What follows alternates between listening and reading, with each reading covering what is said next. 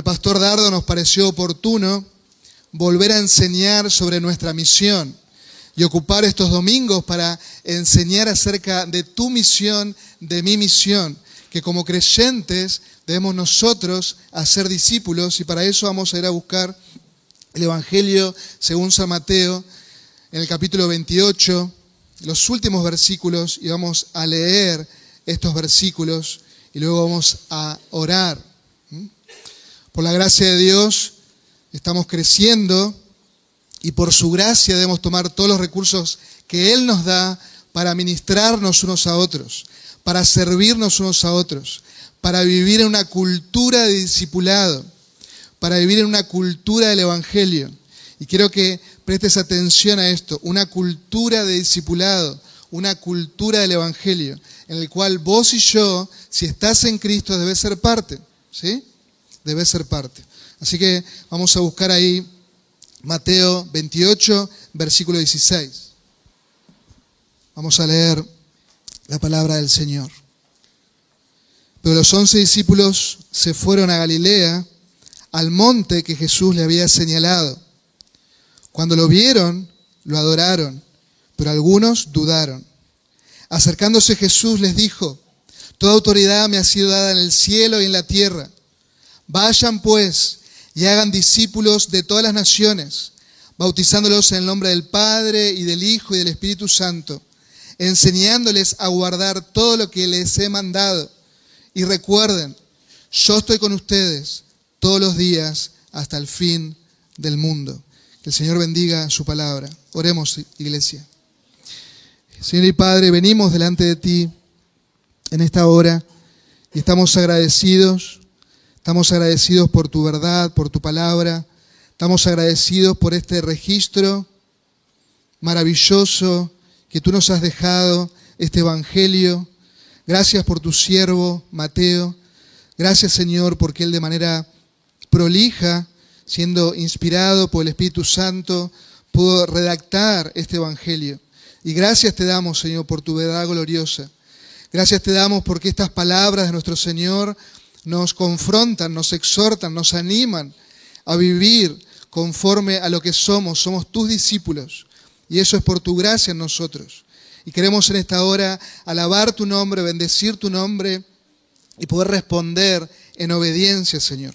Ayúdanos como iglesia, bendícenos. Oro, Señor, de manera especial que tú me fortalezcas, que tú me fortalezcas para poder exponer tu verdad con claridad. Oro por cada uno de los oyentes, que tú trates con ellos, tú los conoces, Señor, y conoces la necesidad que ellos tienen. Oro, Señor, para que tú les bendigas y nos bendigas como iglesia. Oramos agradecidos en Cristo Jesús. Amén y amén. Debemos tener un norte claro, cada uno de nosotros, y debemos saber cuál es nuestra misión que tenemos como iglesia y debemos alinearnos a la orden de nuestro Maestro, alinearnos a la orden de nuestro Señor y empoderados por el Espíritu Santo poder obedecer esto que hemos leído. Como le dije recién, necesitamos vivir una cultura de discipulado, necesitamos vivir una cultura del Evangelio, donde priorizamos al otro, donde amamos al otro, donde servimos al otro. Y eso no es, producto nuestro, es producto del Evangelio en nosotros. Nuestros corazones han sido transformados por el poder del Evangelio y ahora ya no nos, no, nos, importa tanto nosotros, sino que nos importa el otro. Queremos servir al otro y ser como nuestro Maestro, como nuestro Señor, pensando en el otro, pensando en el bien del otro. Y por eso el Señor manda a los suyos a ir por todo el mundo y predicar el Evangelio. Pero para tener una cultura de discipulado, para tener una cultura del Evangelio, necesitamos despertarnos del sueño. Porque me temo que muchos de nosotros estamos medios adormecidos. Estamos medios adormecidos. Vivimos un cristianismo somnoliento, sin ningún estímulo, sin ningún tipo de propósito espiritual. Y no solo nos pasa a nosotros en este siglo, yo también en el siglo XVII, en los puritanos pasaba lo mismo. Y uno de ellos un hombre de Dios, un hombre amante de la verdad, John Reynolds, dijo hablando de aquellas personas que viven un cristianismo adormecido, marchan con cansancio en su carrera asignada, como si el Señor hubiera perdido su gloria o su promesa para con ellos, o hubieran perdido su fe o esperanza en Él. Y Él se pregunta, este hombre, ¿no es tiempo de proclamar entre las iglesias el mensaje del mediador enviado del cielo a la iglesia de la Odisea? ¿No es el momento de proclamar este mensaje? ¿Y cuál era ese mensaje? Sé pues celoso y arrepiéntete. Sé pues celoso y arrepiéntete. La iglesia de la Odisea es una iglesia que era tibia y que no tenía ningún propósito espiritual. Y el Señor le dice, tú no eres ni frío ni caliente, ¿qué te pasa? No tienes ningún propósito para la vida. Y yo no te salvé para eso, yo te salvé con un propósito, con una misión. Y por eso demando de ti que vivas siendo celoso por mi persona, apasionado por Dios. Y necesitamos examinar nuestro corazón, porque si es tu caso, si estás adormecido, debes arrepentirte. Debes arrepentirte y vivir para aquel que te ha tomado por soldado.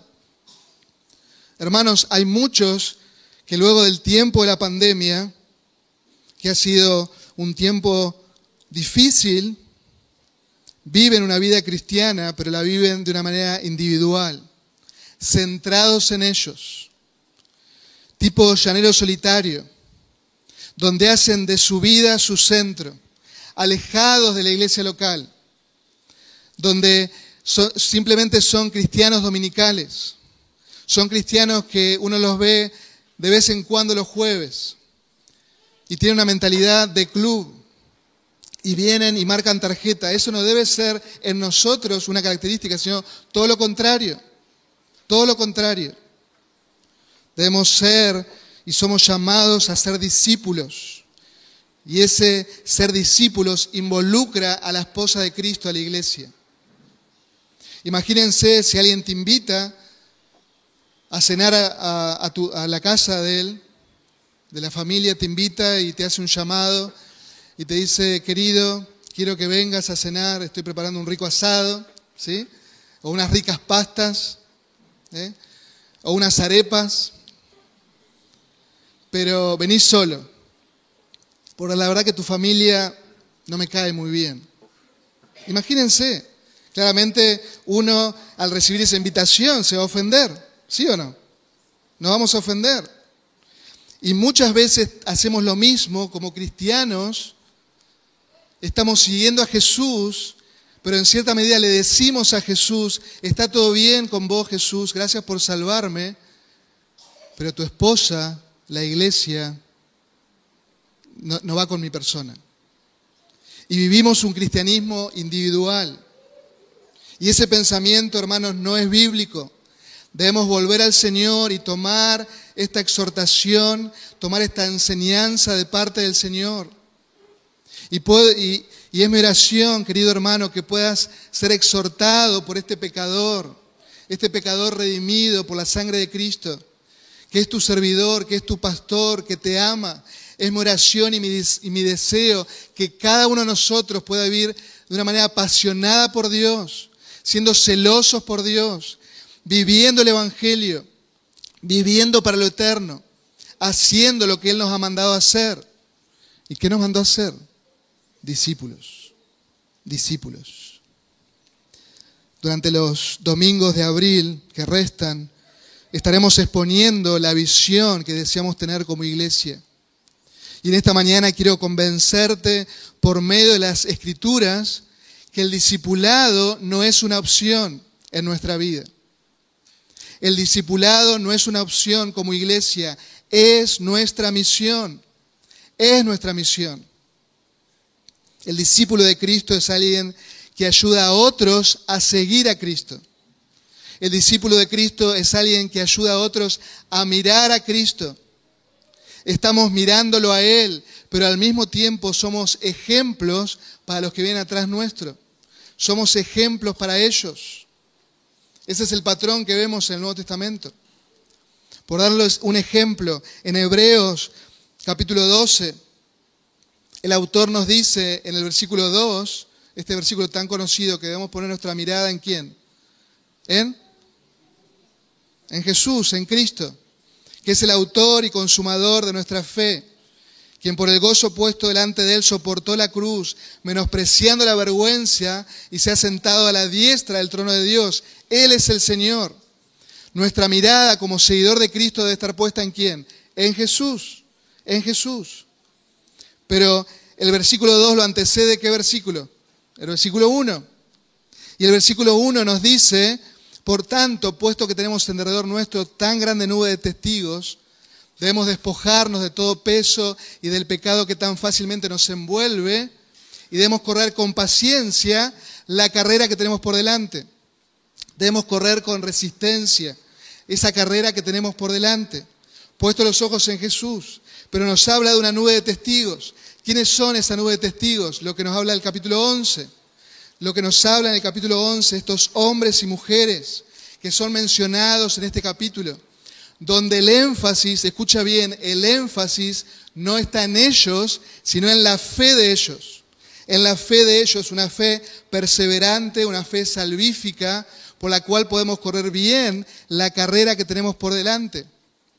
Así que el autor de Hebreos me invita a poner mi mirada en Jesús, pero también observar el buen correr de otros. Debo observar el buen correr de otros, observar la fidelidad de Dios en ellos, observar la fe de ellos que es igualmente preciosa que la nuestra, por lo cual somos guardados.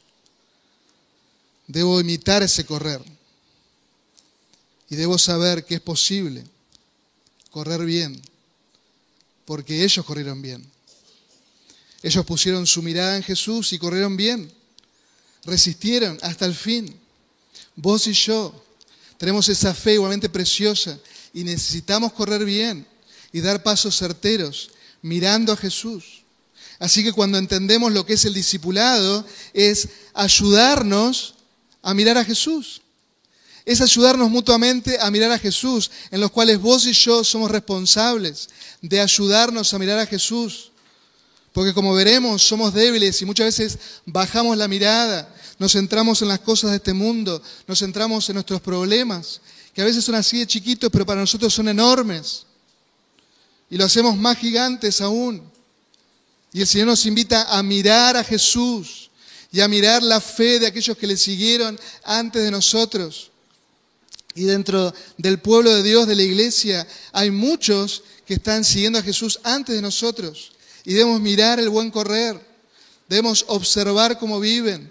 Debemos observar matrimonios piadosos, cómo viven el Evangelio en el hogar. Debemos observar matrimonios piadosos que educan a los hijos de una manera piadosa, conforme al Evangelio. Debemos observar todo eso.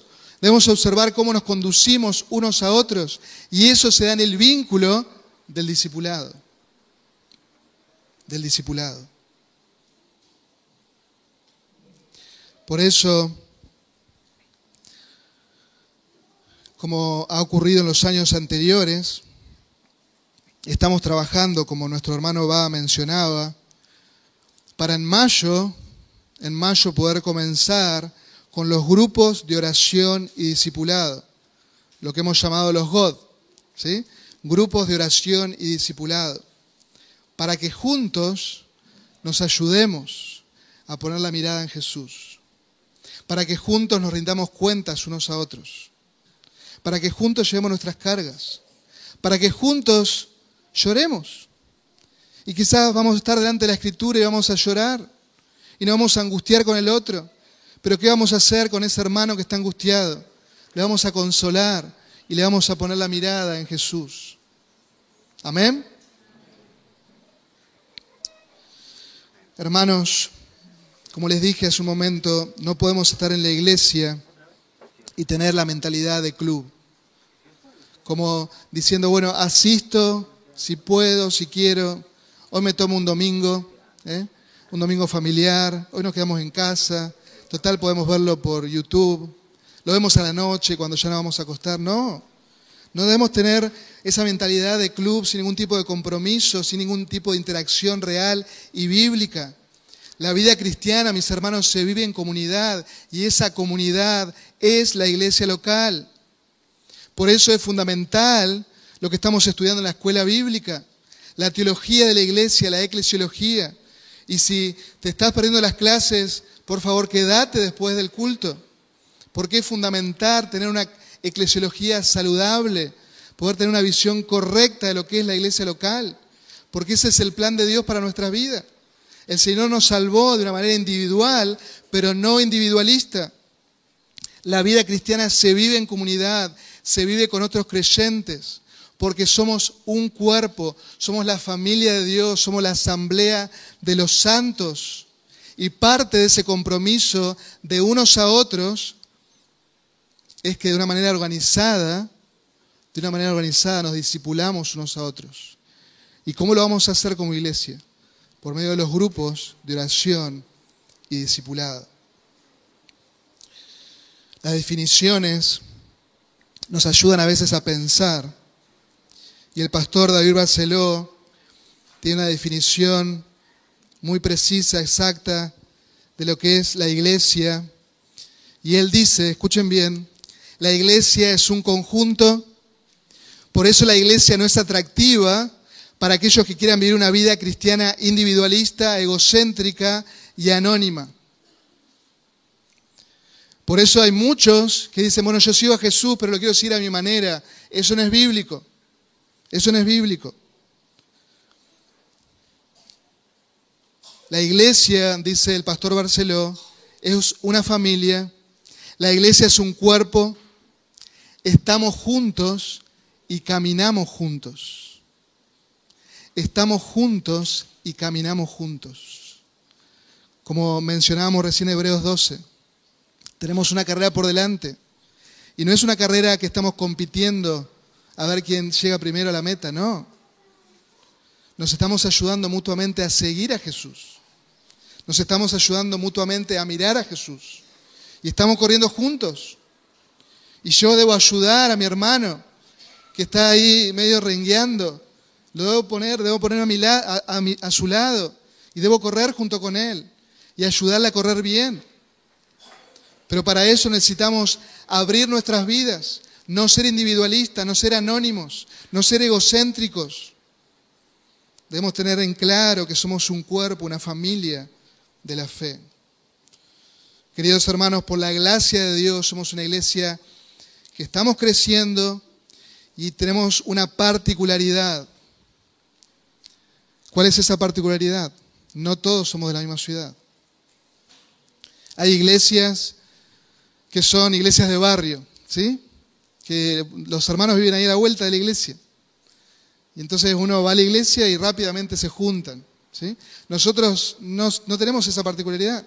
Muchos de los miembros de nuestra iglesia hacen kilómetros para estar fielmente los domingos.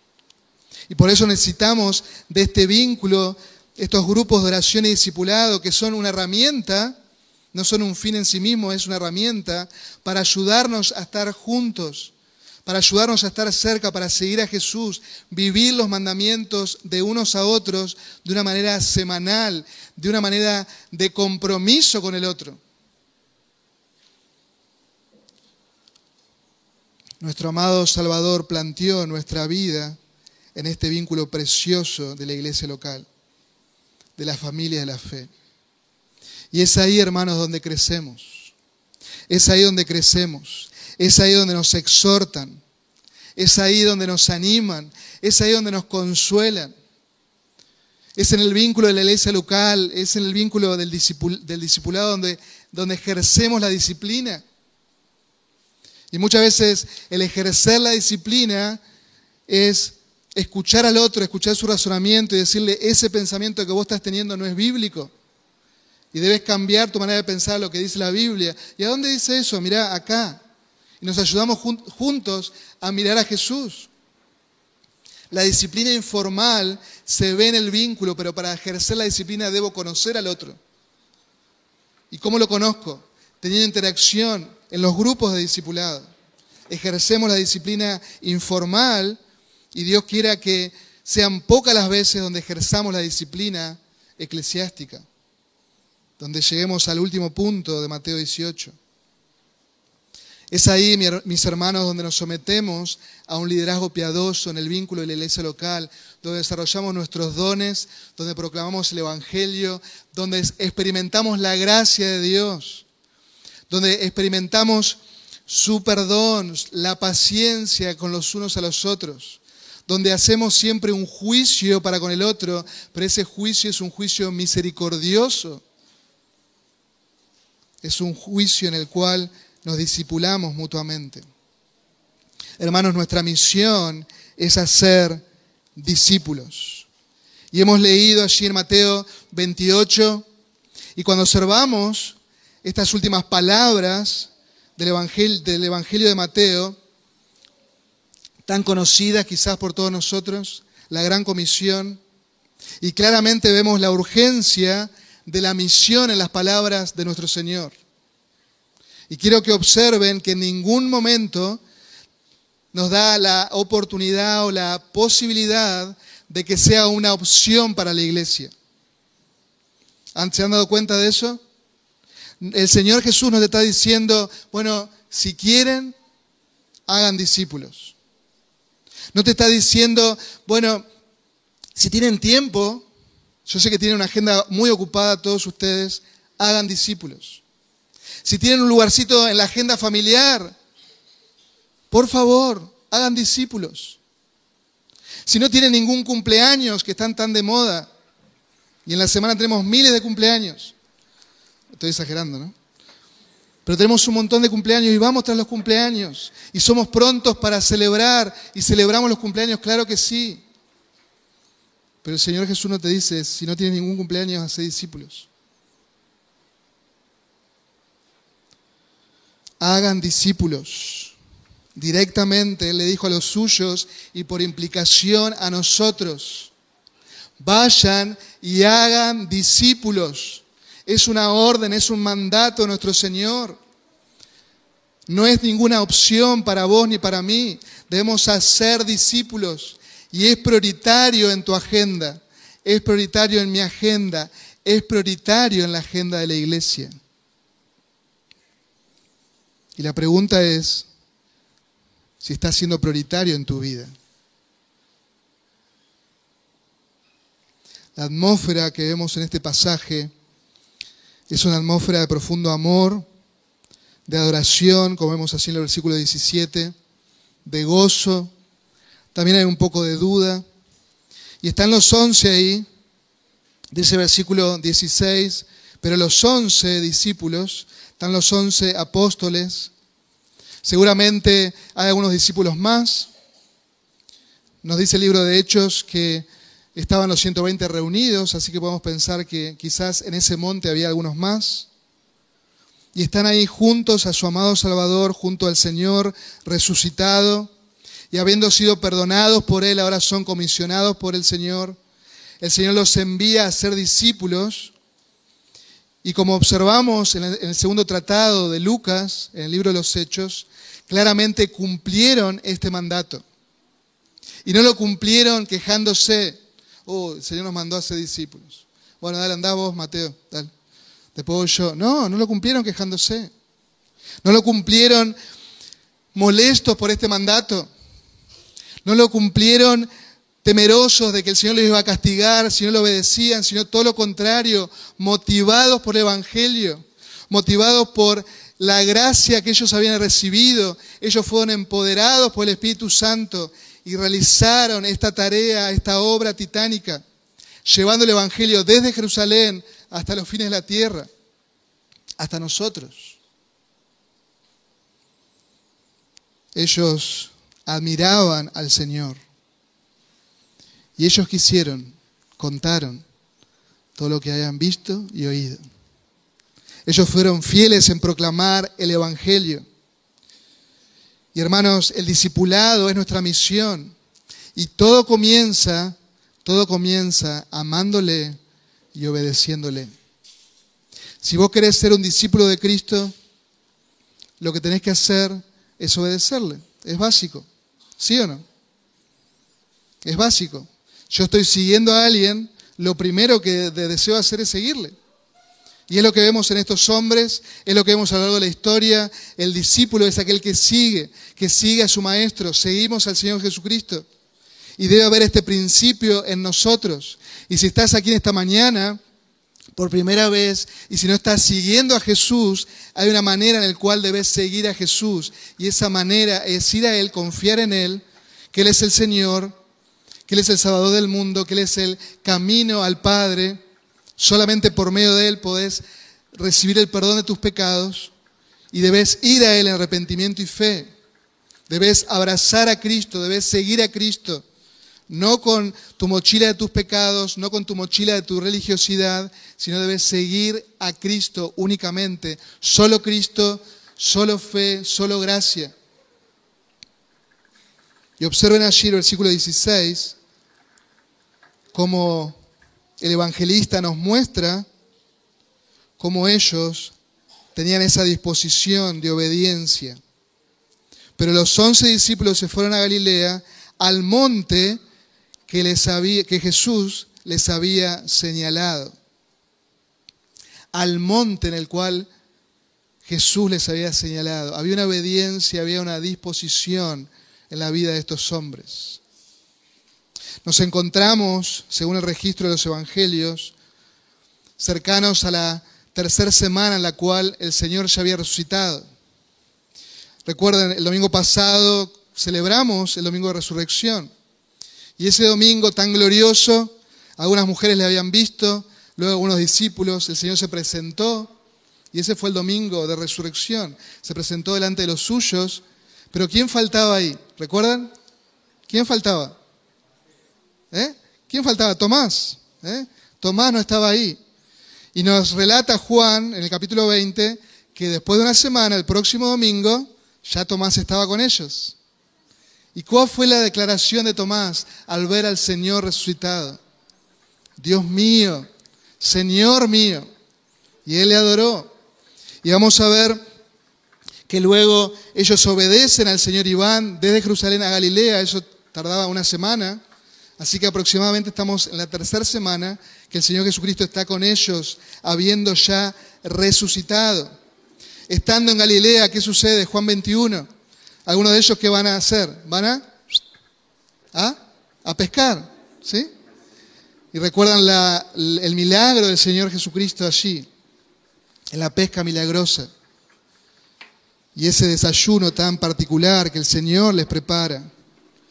Así que estos eventos nos señalan que ellos están gozosos de ver una y otra vez al Señor y aquí nos dice Mateo que fueron a un monte en el cual no lo sabemos con exactitud, pero fueron a un monte que el Señor les había ordenado. Así que en ellos, en estos corazones, había una pasión por el Señor, pero había una actitud de obediencia, una disponibilidad absoluta de ir a donde el Señor les había indicado. Y la pregunta es, ¿Hay esa actitud en tu vida? ¿Hay esa actitud de esa obediencia constante al Señor? ¿Esa disponibilidad a diario para seguirle, para obedecerle? Porque si no lo hay, en ningún aspecto, yo dudaría de que sos un seguidor de Cristo. Si no hay obediencia, aunque sea mínima, en tu vida, no estás siguiendo a Cristo, estás siguiendo tu propia religión. Estos hombres habían renunciado a sus propias vidas, a sus pertenencias, estaban siguiendo a Jesús.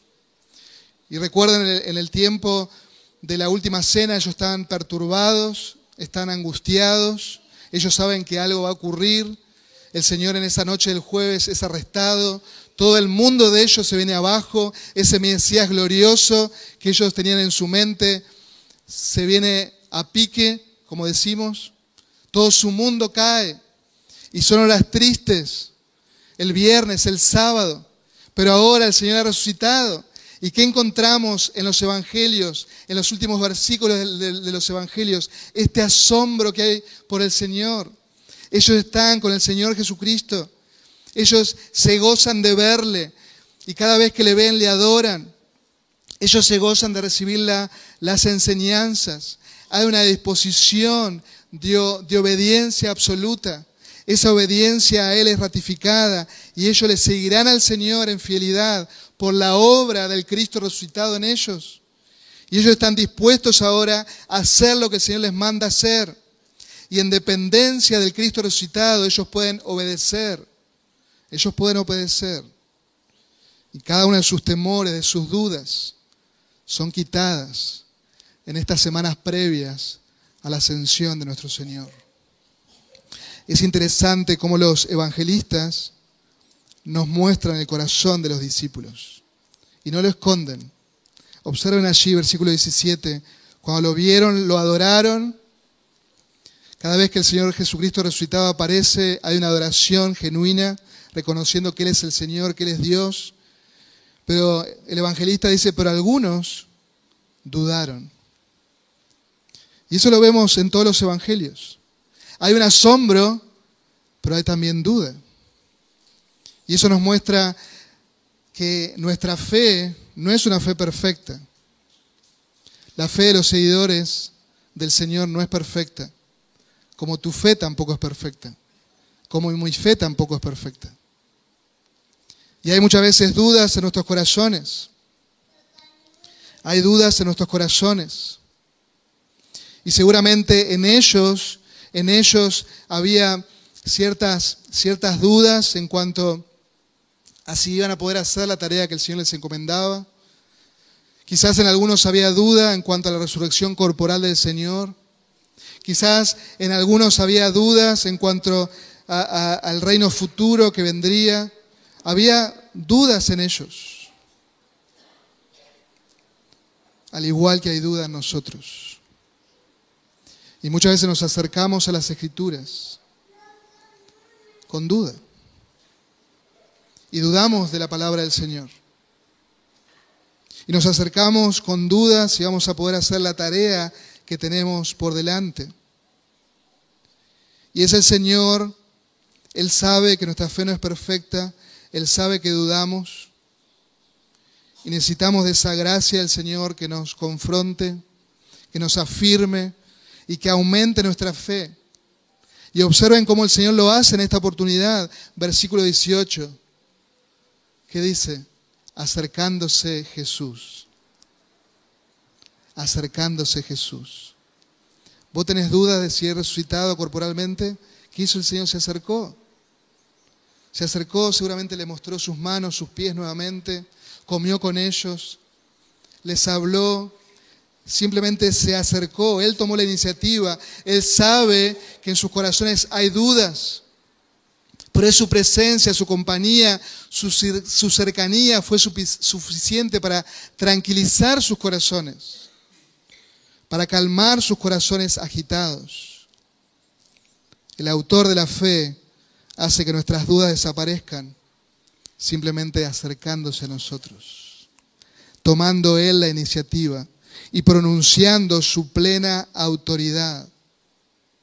Hermanos, debemos obedecer al Señor, pero para obedecer al Señor debemos mirarle a Él. No te mires a vos, míralo a Él, no, no mires tu incapacidad. No mires los poquitos o muchos que somos, no está en eso, debemos mirar al Señor y obedecer su mandamiento conforme a lo que Él nos dice en su palabra y que su palabra penetre profundo en nuestro ser para que toda duda sea quitada, para que podamos caminar en fe, para que podamos crecer en fe. Necesitamos acercarnos a Él, a su palabra, en obediencia, en amor, porque el amor echa fuera el temor. Necesitamos vivir en obediencia, hermanos. Necesitamos vivir en sumisión al Señor. Y necesitamos vivir en su misión, siendo obedientes a Él. Y para eso, nuestro segundo encabezado, debemos hacerlo bajo su autoridad. El Señor se acerca a ellos y les dice, toda autoridad me ha sido dada en el cielo y en la tierra. Toda autoridad. Si nos centramos solo en el versículo 19, en el mandato de ir a ser discípulos, comenzamos a temblar. porque esta tarea de ir a ser discípulos es demasiado grande para nosotros. Y quizás nos sentimos frustrados, angustiados, imposibilitados de semejante tarea. Pero la misión que Él nos manda es imposible para nosotros, por eso Él nos da toda su autoridad, es bajo su autoridad que vamos y hacemos discípulos. Y hermanos, cada mandato que encontramos en la Escritura, el Señor nos da una razón teológica, nos da toda la certeza, la seguridad, su compañía, su palabra para poder cumplirlo. Dios siempre que nos manda hacer algo, nos da todos los recursos y nos da toda la compañía para hacerlo. Pensemos un momento como iglesia, pensemos en algo bien práctico. Este lugar era imposible para nosotros humanamente comprarlo. ¿Qué hizo nuestro Dios? Nos dio todos los recursos. Todos los recursos.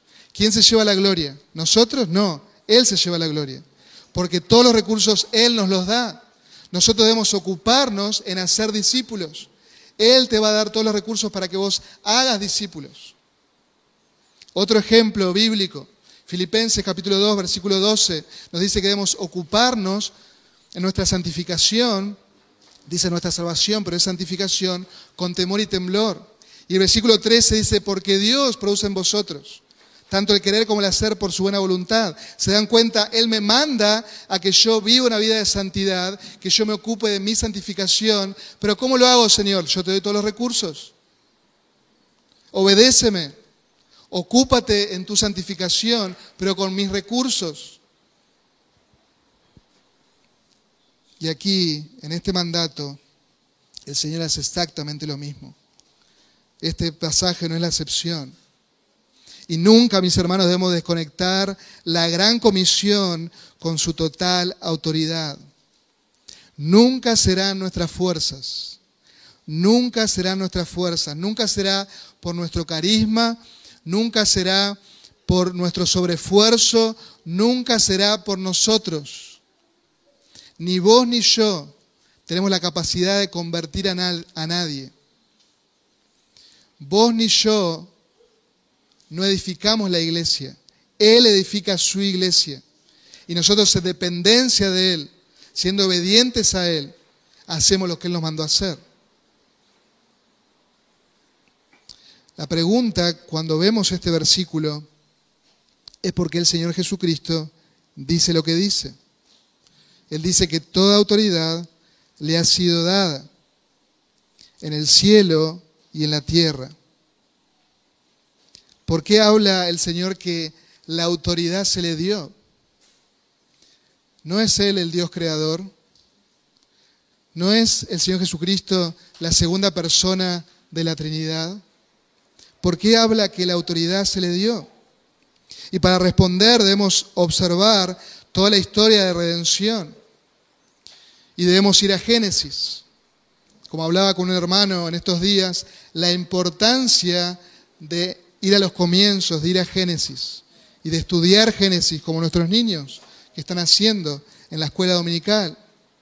Y ahí encontramos a nuestros primeros padres, Adán y Eva, nuestros primeros representantes, y luego que fueron creados y comisionados a multiplicarse y a sojuzgar la tierra, ellos quisieron, se rebelaron contra Dios. Ellos se rebelaron contra Dios, haciendo caso omiso a la única ley que debían obedecer.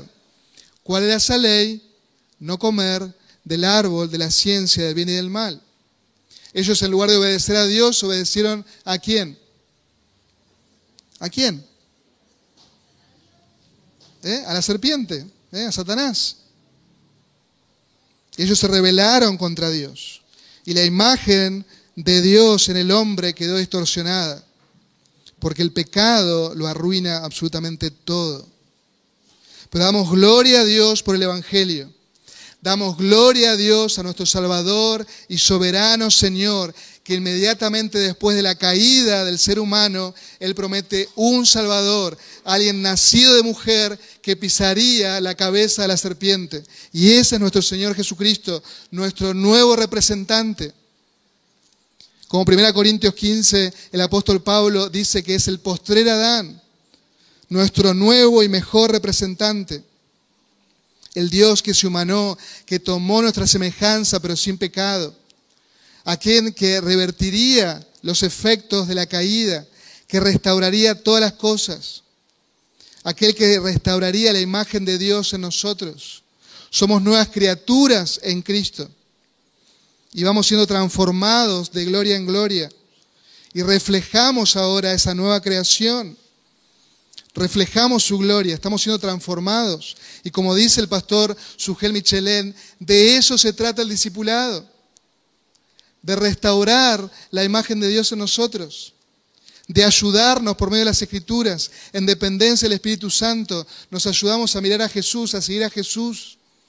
De eso se trata el discipulado, de ser cada día más semejante a nuestro Señor y Salvador aquel que murió y resucitó, aquel que está sentado a la diestra de Dios, Jesucristo que se automilló, nos dice la Escritura que el Padre le exaltó y le dio un nombre que es sobre todo nombre. ¿Cuál es ese nombre? Él es el Señor. Él es el Señor. A Jesucristo el Señor, como el ungido del Padre, en su condición de Mesías, el Padre le dio toda autoridad. Jesucristo, nuestro amado Salvador, que murió y resucitó. Jesucristo que ha dado su vida por su pueblo. Jesucristo que se humilló hasta la muerte y muerte de cruz. El Padre, el Padre le exaltó hasta lo sumo. Y el Señor Jesucristo, como exaltado del Padre, ahora Él nos dice, toda autoridad me ha sido dada en el cielo y en la tierra. Por tanto, ustedes vayan y hagan discípulos. Y hagan discípulos en su autoridad, en su poder, hacemos lo que debemos hacer. Y terminamos en nuestro último punto, nuestra misión. Él nos comisiona. Versículos 19 y 20. Vayan pues y hagan y hagan discípulos.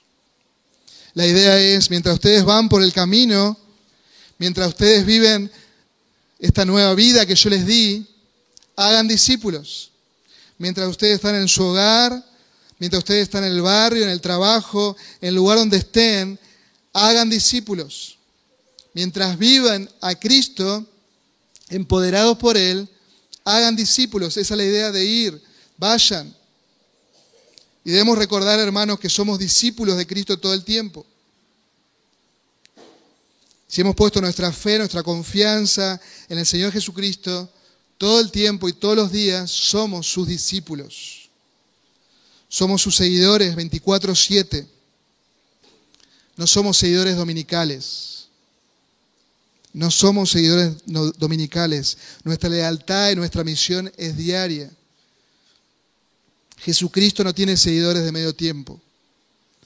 A Jesucristo no le interesa aquellas personas que dicen yo te voy a seguir y ponen manos en el arado y al poco tiempo miran para atrás y al poco tiempo retroceden.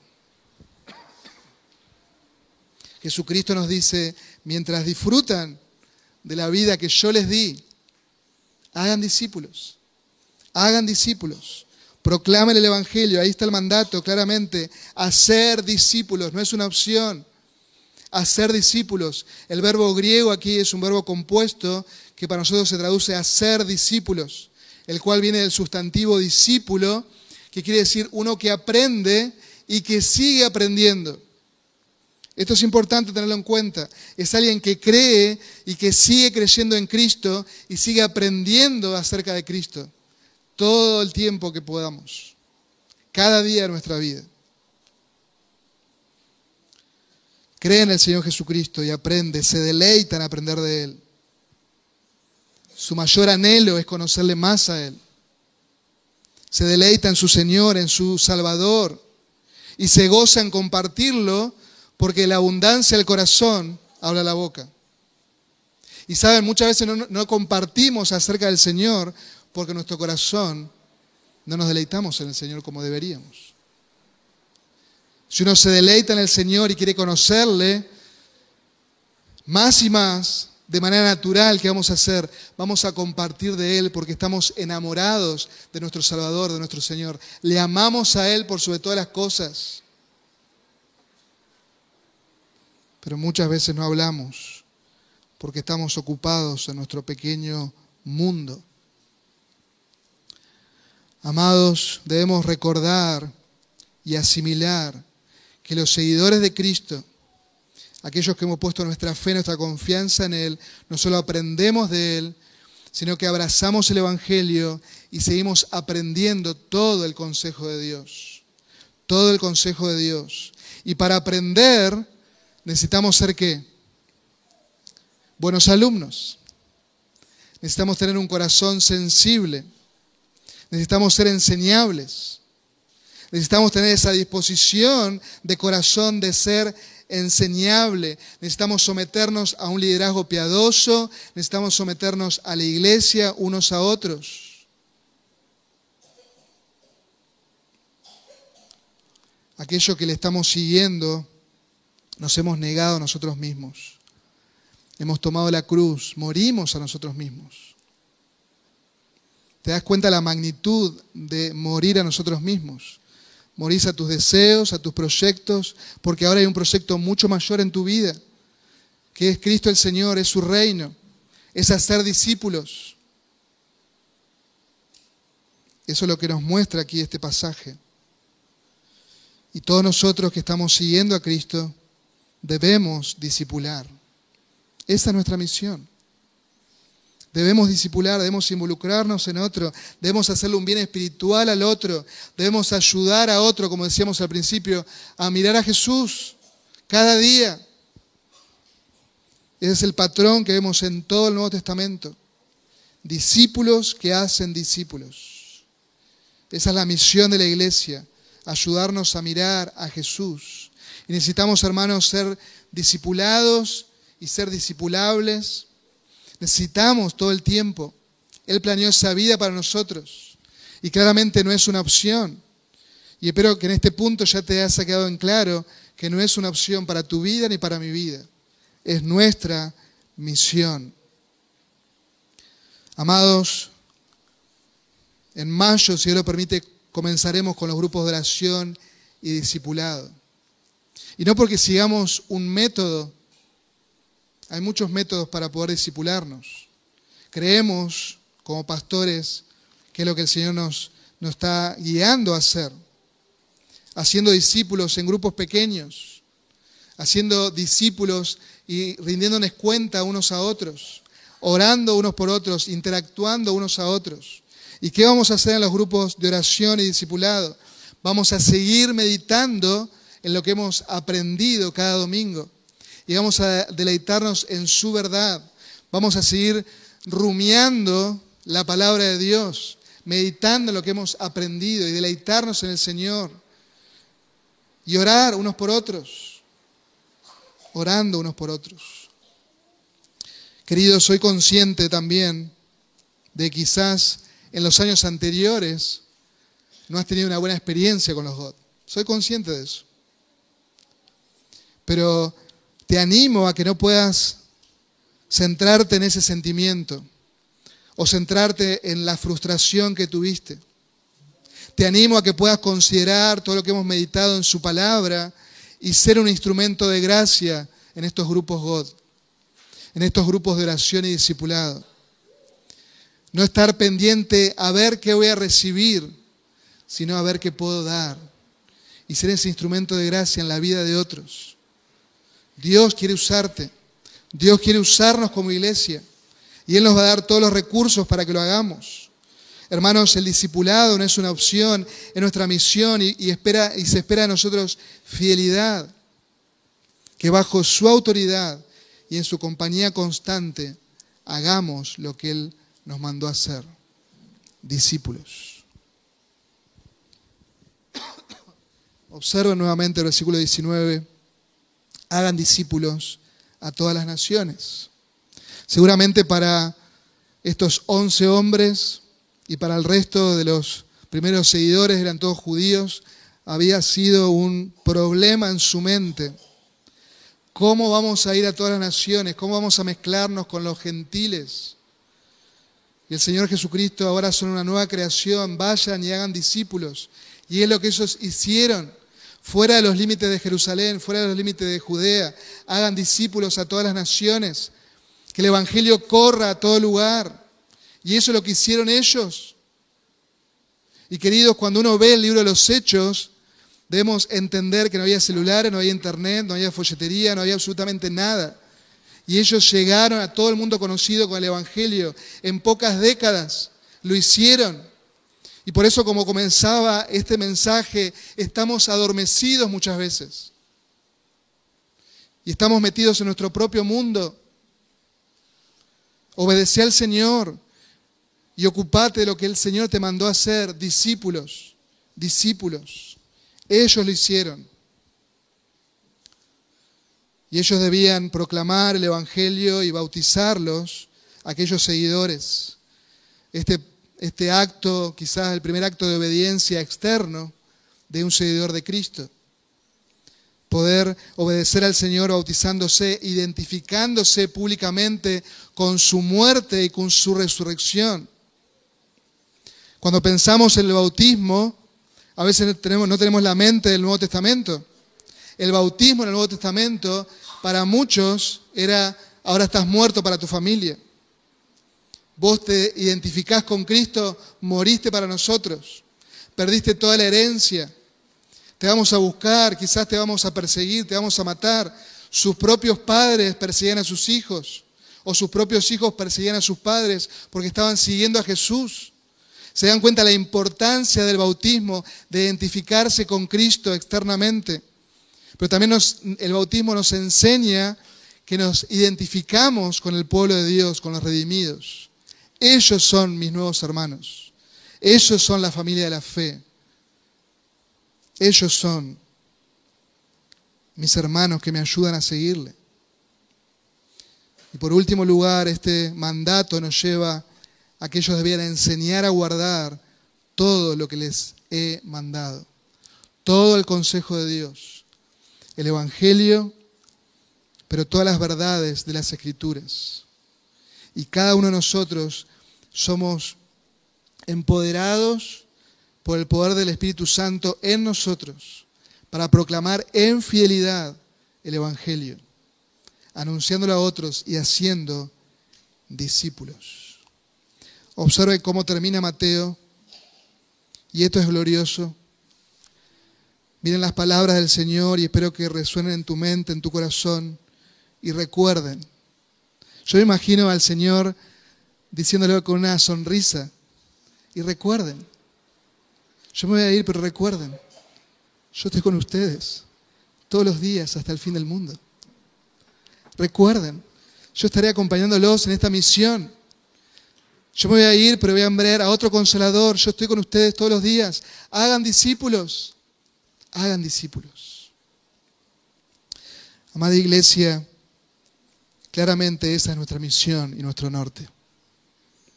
Y oro para que la palabra de Dios siga obrando en cada corazón, en cada mente. Y que con gran gozo en el mes de mayo todos participemos, todos nos animemos unos a otros en los grupos de oración y discipulado. Todos invitemos a personas nuevas a participar, a escuchar el Evangelio. Así que vamos a orar de una manera particular en esta mañana y vamos a decirle, Señor, estoy aquí Quiero que tú uses mi vida en la vida de otros. Quiero pensar en otros. Quiero perder mi vida para ganar. Quiero perder mi vida en ti.